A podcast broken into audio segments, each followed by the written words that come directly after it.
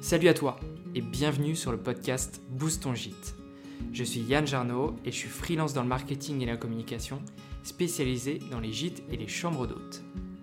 Mon but est de te partager ici ou ailleurs, avec des invités ou sans invités, mes connaissances pour booster ton gîte. Je suis vraiment très heureux, mais très très heureux de commencer cette saison 2 Merci à toi d'être toujours là, et si tu débarques, eh bien bienvenue à toi. Tu verras, ici c'est cosy, sans prise de tête, mais important, car l'on parle de marketing pour promouvoir ton hébergement. Si tu étais là à la saison 1, tu as dû remarquer que l'épisode 1 d'une saison est pour moi très important. J'aime le voir comme une base solide sur laquelle tu peux t'accrocher et continuer d'évoluer petit à petit. L'année dernière, nous commencions par la technique du client idéal. Et eh bien cette année, je te propose de commencer par faire le point sur ta communication.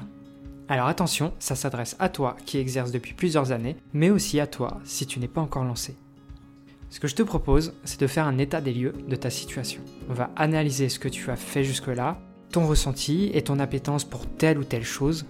Le but en fait est de comprendre où tu en es pour mieux savoir où tu vas.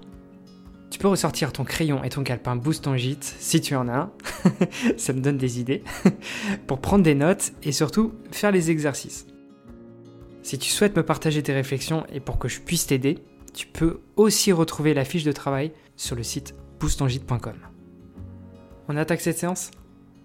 Alors, première chose que j'aimerais que tu fasses, c'est que instinctivement, tu répondes à cette question. Aimes-tu communiquer pour mettre en avant ton hébergement ou te vois-tu le faire avec plaisir si tu n'as pas encore débuté ton aventure? Donc si tu devais jauger ce sentiment, tu le mettrais combien sur 10 Ça va être un peu le thermostat de ton kiff du marketing. ok, maintenant que j'aimerais que tu me lises toutes les choses que tu fais aujourd'hui en marketing. Une ligne par chose, ça peut être Instagram, ça peut être être référencé dans l'office de tourisme, ça peut être Facebook, ça peut être une newsletter, ça peut être être sur un OTA, bref. Note-moi tout ce qui te passe par la tête. Si tu es en cours de création, liste les choses que tu fais soit dans ton métier, soit dans ton quotidien, et qui pourraient te servir par la suite. Donc je ne sais pas combien de lignes tu as actuellement, mais maintenant, à côté de chaque action, tu vas me dire si c'est quelque chose que tu fais X fois par jour, donc pour ça tu rajoutes un J, ça peut être une fois comme dix fois. Quelques fois par semaine. Donc pour ça, tu me rajoutes un petit S. Ou juste quelques fois par mois. À ce moment-là, tu rajoutes un M. Et si tu ne le fais pas depuis plus d'un mois, tu me rajoutes un petit moins. Maintenant, toujours à côté de chaque action, tu vas me dire si tu aimes ou non faire cette chose. Tu vas pour ça dessiner un petit smiley si tu aimes, et une croix si tu n'aimes pas. Allez, on continue. Donc maintenant, à côté de l'action, tu vas rajouter un point d'exclamation si tu juges que cette action peut être un levier important pour ton business. Et un point d'interrogation si tu ne sais pas si c'est vraiment utile. Ensuite, j'aimerais que tu résumes en une ou deux phrases le pourquoi tu n'aimes pas faire ces choses-là si tu as mis des, des, croix. Ça peut être euh, parce que ça te prend trop de temps, parce que euh, tu n'as peut-être pas le temps de le faire, peut-être que tu n'as pas les compétences, peut-être que, juste ça te saoule, tu as le droit aussi. Bref, essaie de faire un résumé de pourquoi aujourd'hui tu n'aimes pas faire ça. Ne t'inquiète pas, c'est pas bloqué, on peut ne pas aimer aujourd'hui, et en, faire des conclusions et se dire ah peut-être que j'aimerais faire ça si il se passait ça. Donc c'est pour ça que je te fais faire cet exercice. Résume-moi en une ou deux phrases pourquoi aujourd'hui tu n'aimes pas faire ça. Alors, avec ce petit travail, on peut voir une sorte de mini carte de là où tu en es. On peut voir la régularité de tes actions, si tu les aimes, si tu juges que ça c'est utile.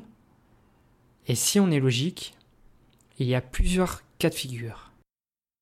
Et je vais être obligé de les lister car tu n'es pas en face de moi malheureusement. Donc première option, les choses que tu fais le plus souvent sont les choses que tu aimes le plus. Deuxième option, les choses que tu fais le plus souvent sont peut-être les choses qui sont les moins efficaces de ton point de vue. En tout cas, après analyse. Troisième option, les choses que tu fais le moins souvent sont les choses que tu aimes le plus. Mais tu ne les fais pas car tu juges qu'elles sont inefficaces. Pour faire un petit point, si tu veux, la première option est pour moi celle que tu dois atteindre. Tu dois faire le plus souvent les choses que tu aimes le plus. Et pour qu'un marketing soit efficace, et surtout dans ton cas, il faut que ce marketing soit humain et soit le reflet de la personne. Si tu n'aimes pas ce que tu fais, comment veux-tu qu'en face on gobe le truc? Genre imagine, exemple, tu as déjà essayé de discuter du métier d'une personne qui le déteste. Est-ce que cette personne, elle arrive à te faire croire que c'est son job de rêve? Est-ce qu'elle va t'en parler pendant des heures sans s'arrêter? Eh bien, même chose avec le marketing. Si tu aimes ce que tu fais, et la manière dont tu le fais, si ça te correspond, eh bien, tout finira par marcher. Ça prendra peut-être plus ou moins du temps. Alors oui, il y a des connaissances et des façons de faire, mais du marketing sans passion, ça ne sert à rien. Et j'irai encore plus loin. Un marketing sans vérité ne peut pas tenir dans le temps. Une personne qui base son image sur un mensonge sera démasquée un jour ou l'autre. Donc c'est pour ça que je te conseille qu'il faut t'atteindre cette option-là. la première option est la bonne, voilà. Ensuite, si tu es dans la deuxième option, peut-être qu'il te faut juste du temps. Ou alors, cette impression doit être vérifiée. Je le rappelle si tu ne t'en souviens pas, la deuxième option c'est les choses que tu fais le plus souvent sont peut-être les choses qui sont les moins efficaces de ton point de vue. Donc pour les vérifier, demande autour de toi si ce que tu fais, les autres le font aussi, ou si c'est peut-être une bonne idée ou pas, et peut-être que tu as l'idée que personne n'a eue, peut-être que simplement tu doutes de toi, ou alors pas de bol, c'est vraiment pas ce qu'il fallait faire. Mais dans ce cas, euh, c'est important de t'en rendre compte pour pouvoir corriger le tir. Quand tu es dans ce cas-là, hésite surtout pas à t'entourer, hésite surtout pas à demander l'avis de, de personnes extérieures. Troisième option, qui rejoint finalement un peu la première, si tu ne fais pas assez souvent les choses que tu aimes, tu perdras la flamme. Et tes possibles clients verront, comme toi, qu'il manque un truc. Que c'est bien, mais qu'il manque un ingrédient pour te combler. Alors là, on a fait une sorte de point sur tout ce que tu as déjà pu expérimenter. Et j'aimerais que tu lises les choses que tu n'as pas encore fait. Exemple, un site web, une campagne de publicité sur Google ou Facebook, la rédaction d'articles sur ton site, du référencement, travailler ton logo, euh, faire une visite virtuelle ou alors une carte de visite. Euh, bref, prends le temps de lister tout ça. C'est ton instant, c'est le moment où tu vas te projeter. Ce temps de projection est très utile pour ton business. Alors apprécie-le et prends le temps de le faire.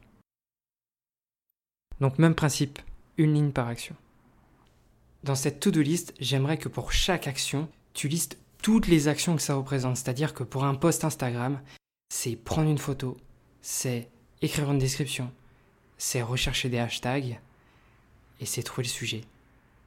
Pour moi, cela fait quatre tâches juste pour un post Instagram. Et lorsqu'on se rend compte de cette multitude de choses à faire, finalement, cette tâche, elle est plutôt longue. Alors, n'hésite pas à tout détailler pour te rendre compte du travail que tu as à faire, mais aussi du travail que tu fais. Et je peux te jurer que moi, lorsque je publie un post Instagram, je me dis Ouais, j'ai peut-être mis du temps à le faire, mais ça m'a demandé du travail et maintenant j'en suis fier. Alors j'aimerais que toi aussi tu ressentes cette sensation de fierté et que tu te rends compte que même si c'est juste un post Instagram, ce n'est pas juste un post, c'est du travail, alors cette fois, tu vas numéroter de 1 à 10, par exemple si tu as 10 lignes, la chose la plus impactante pour ton business. Et ça, ça sera le, 1. Et la moins importante, ça sera le 10 du coup. Si tu as 20 choses, et bah du coup ça va de 1 à 20, bref, tu m'as compris. Maintenant que c'est fait, tu vas me rajouter, comme dans la première étape, tu vas me rajouter un smiley à côté de ce que tu juges que tu vas aimer utiliser ou mettre en œuvre, et une croix si tu juges que ça va, ça va pas te faire rire, ça va pas être drôle. Alors on continue maintenant la partie notation.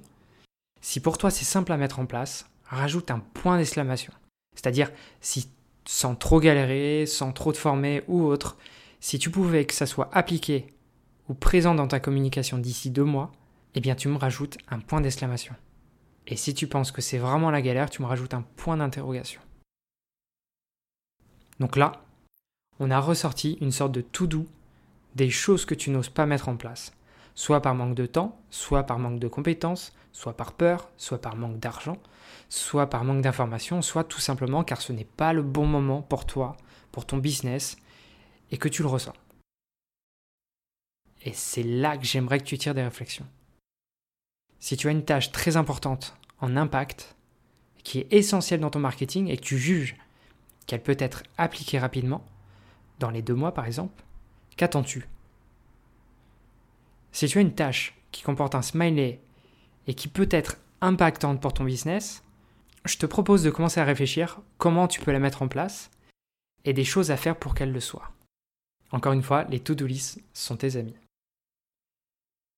Sinon, si tu as une tâche peu impactante et qui peut être galère à mettre en place, ce n'est peut-être pas prioritaire pour toi, donc n'y pense plus. Marque-la dans un carnet pour te libérer de l'espace mental et te concentrer sur ton top des leviers qui vont t'aider.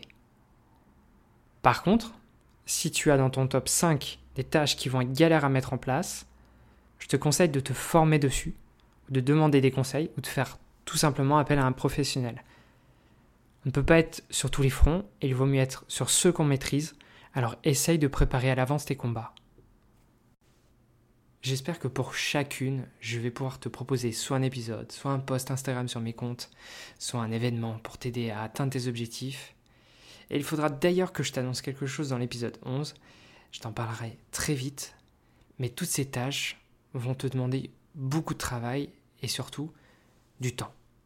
Il va falloir t'organiser pour les inclure dans ton planning. Et tu le verras, une tâche qu'on aime faire est plus souvent glissable dans un planning déjà chargé et d'ailleurs, on est souvent beaucoup plus efficace.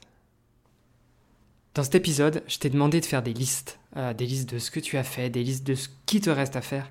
Alors bien sûr, c'est des listes qui sont parfois longues.